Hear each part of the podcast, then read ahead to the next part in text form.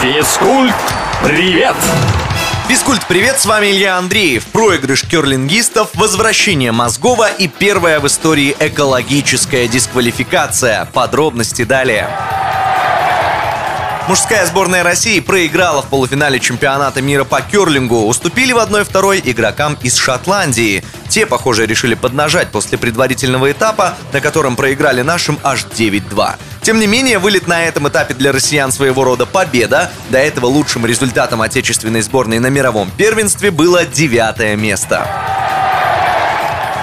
Знаменитый баскетболист Тимофей Мозгов вернулся на паркет. В 2016-м россиянин стал чемпионом НБА в составе клуба Кливленд Кавальерс, но ряд травм свел карьеру спортсмена на нет. С июля 2018 года Мозгов не выступал в официальных матчах. Сейчас баскетболист играет за подмосковный клуб «Химки».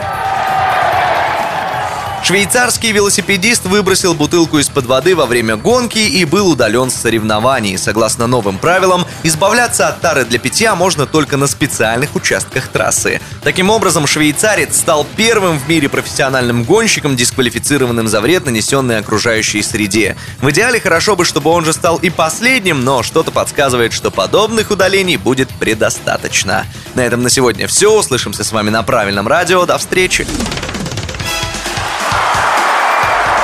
Физкульт, привет!